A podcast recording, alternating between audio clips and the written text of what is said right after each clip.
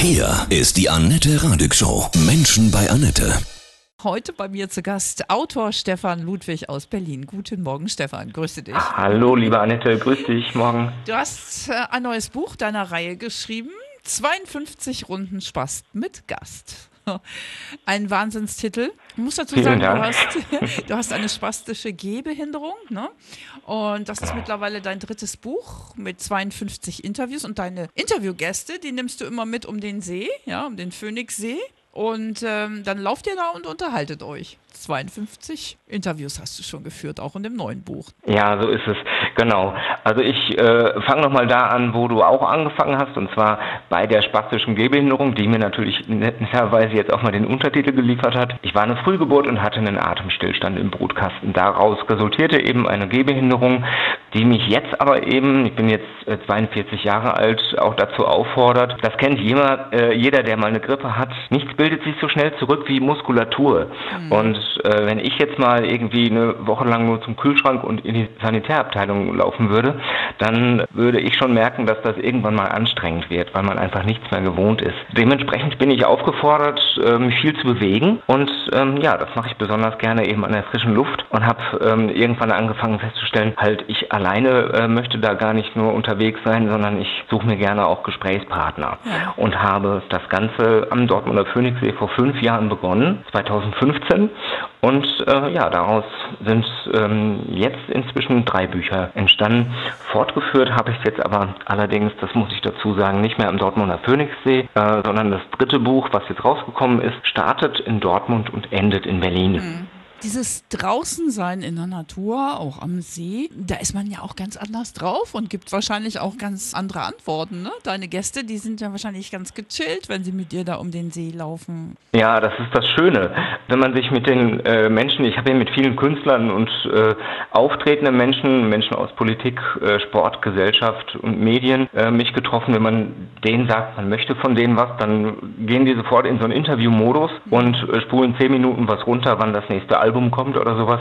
Darauf habe ich aber gar keine Lust gehabt, weil ganz ehrlich, das haben wir schon überall mal gelesen irgendwie und ich wollte gerne den Menschen treffen und nenne das deswegen auch lieber eine Begegnung als ein Interview. Und äh, wie du schon sagst, tatsächlich redet es sich im Laufen leichter und deutlich angenehmer. Ja, ich glaube, die, die Menschen sind dann authentischer, ne? Und man muss sich auch nicht die ganze Zeit angucken, ne? Man kann so vor sich hin reden, genau. ne? Das, ja. Man ist nicht so angespannt auch, ne? So kontrolliert. Genau, es kann sich, es kann sich halt auch einfach mal ein, ein Gespräch ergeben oder ein Gedanke kann mal um die Ecke gedacht werden und fortgesetzt werden und so. Und ich sag mal ganz ehrlich, ne, dem einen oder anderen Raucher, den ich so in der Interviewreihe hatte oder in der Reihe der Begegnung, dem kam es natürlich auch zugute. Fritz Ekenga hat, glaube ich, äh, im zweiten Buch eine ganze Schachtel auf der Runde weggeraucht. also sind wir da äh, natürlich auch, kommen wir da gerne solchen Wünschen entgegen. Ja, aber ich habe das total genossen und wir waren immer so eine Stunde ungefähr unterwegs und haben da wirklich eine fantastische Zeit gehabt. Welche Prominenten hattest du schon?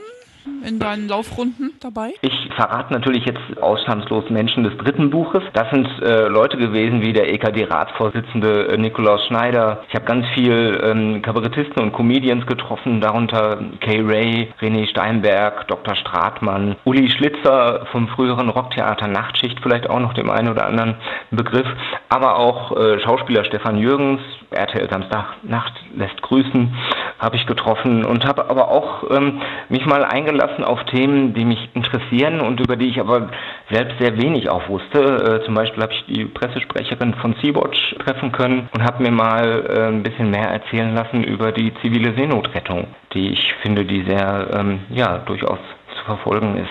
Stellst du die Fragen oder ergibt sich dann alles so, wie es gerade so an dem Tag läuft? Das ist ja das Interessante. Es gibt keinen Fragebogen und mittlerweile ist es tatsächlich so, es gibt auch keinen Zettel mehr in der Hosentasche. Damit habe ich mal angefangen, als ich mit Leuten wie Sascha Grammel oder Bernhard Hoecker und so unterwegs war. Da ist man natürlich selbst auch ein bisschen nervös, auch wenn wir uns immer vorher über andere Kontexte irgendwie schon kannten.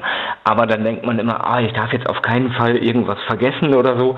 Da bin ich aber mittlerweile so nicht kaltschnäuzig, aber so gelassen, vielleicht auch ein Stückchen erfahren, mhm. dass ich sage, ich lasse mich einfach mal treiben und auch ich gucke, worauf mein Gegenüber äh, Lust hat und was nicht muss, muss nicht und was kann, darf gerne. Mach ich also ist ein bisschen wie im so. Swingerclub. Ganz, ganz intuitiv, ne? Was ja. einem gerade so in den Sinn kommt. Was ist so dein Geheimnis des guten Interviews? Gut zuhören oder was ist es? Dein Bauchgefühl?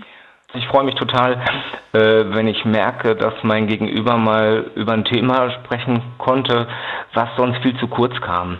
So und äh, ja, wenn da einfach mal ein bisschen Boden bereitet ist. 52 Runden Spaß mit Gast. Dein berührendstes Interview aus dieser Reihe? Hm, da war ich plötzlich der Interviewte, sozusagen. Treffen sich zwei Journalisten.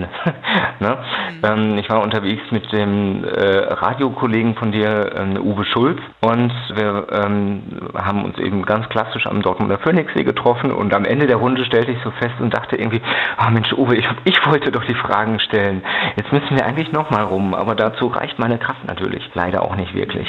Welche Themen sind jetzt vorwiegend drin im neuen Buch? Worüber geht es? Was bewegt die Menschen?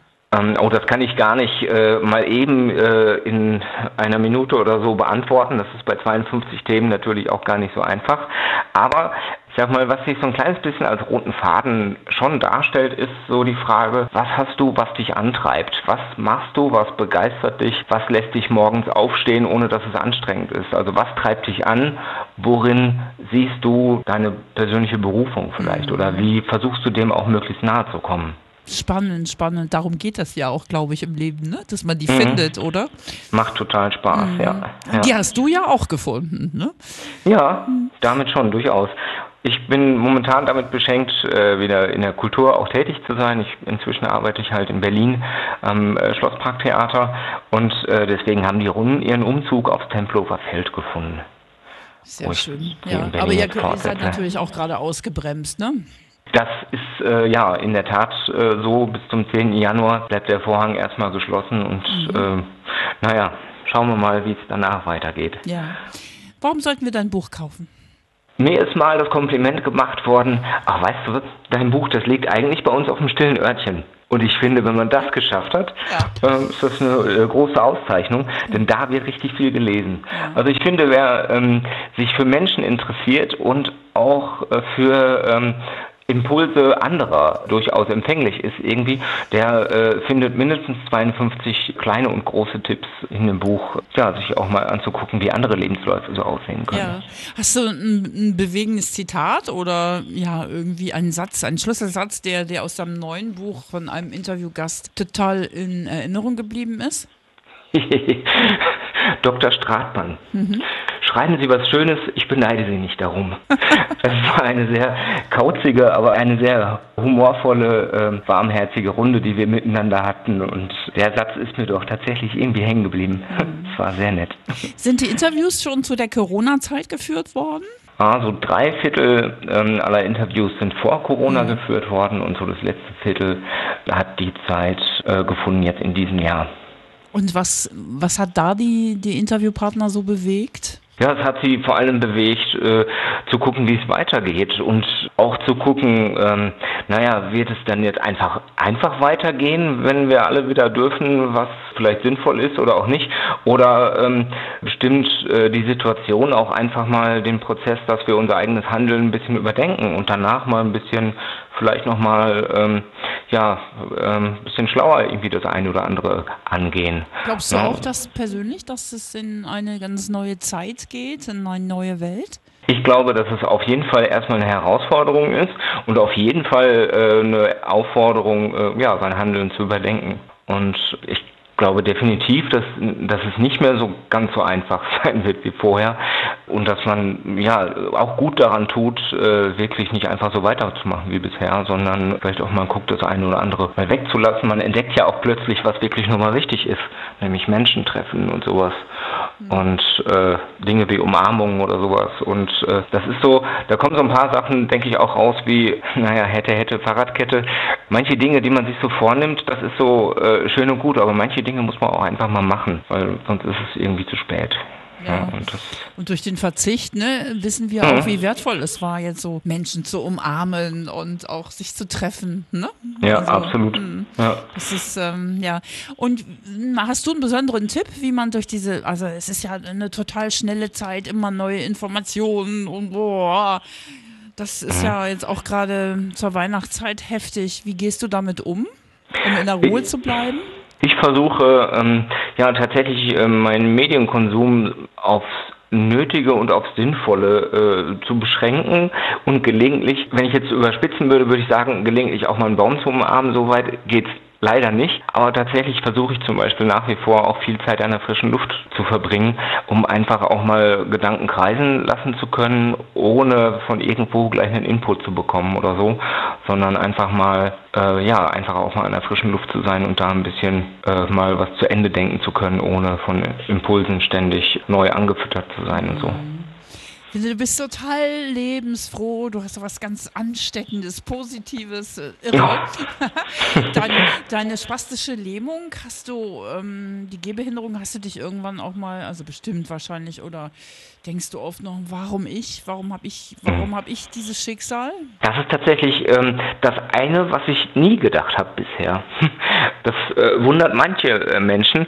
Ich sage immer, also ich vergleiche es immer ganz gerne ähm, mit, mit Menschen, die so irgendwie, weiß ich nicht, bis 18 noch äh, Fußball gekickt haben und dann kam der große Autounfall äh, und das Leben war irgendwie komplett anders definiert danach.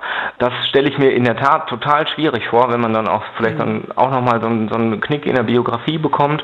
Ich habe die Situation, ich kenne es nicht anders und ich habe es von Anfang an als Herausforderung genommen, auch als Geschenk.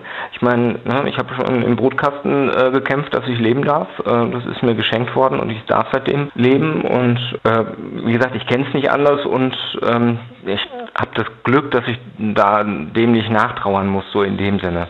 Das ist vielleicht schon mal äh, sehr hilfreich. Trotzdem, ähm, naja, ich habe auch leider eine gewisse Unfallstatistik, die ich für mich persönlich schon anführe.